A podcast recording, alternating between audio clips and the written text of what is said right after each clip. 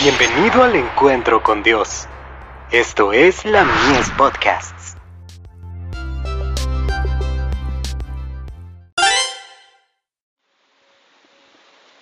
La fe por la cual vivo. Seguridad únicamente en la obediencia. Porque los ojos del Señor están sobre los justos, y sus oídos atentos a sus oraciones, pero el rostro del Señor está sobre aquellos que hacen mal. Segunda de Pedro, capítulo 3, verso 12. Nadie que no ore puede estar seguro un solo día o una sola hora. Deberíamos sobre todo pedir al Señor que nos dé sabiduría para comprender su palabra.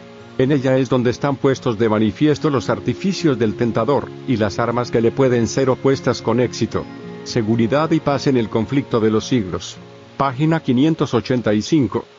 Y mientras estemos siempre en guardia contra los engaños de Satanás, deberíamos orar con fe diciendo, no nos pongas en tentación. Ibid. Cuando Balaam, tentado por la promesa de ricos regalos, recurrió a encantamientos contra Israel, y quiso por medio de sacrificios ofrecidos al Señor, invocar una maldición sobre su pueblo, el Espíritu de Dios se opuso a la maldición que Balaam trataba de pronunciar, viéndose este obligado a exclamar, ¿cómo maldeciré a quien no ha maldecido Dios? Ibid. Página 584.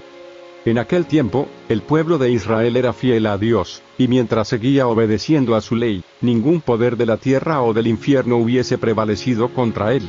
Pero la maldición que no había sido permitido a Balaam pronunciar contra el pueblo de Dios, él al fin consiguió lanzarla arrastrándolo al pecado. Israel, al quebrantar los mandamientos de Dios, se separó de él y fue abandonado al poder del destructor. Ibid. Solo podemos estar seguros cuando confiamos humildemente en Dios y obedecemos todos sus mandamientos. Ibid. Página 585.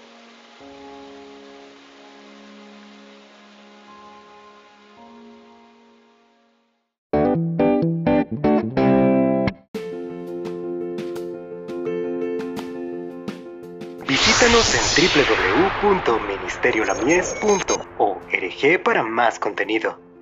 Dios te bendiga.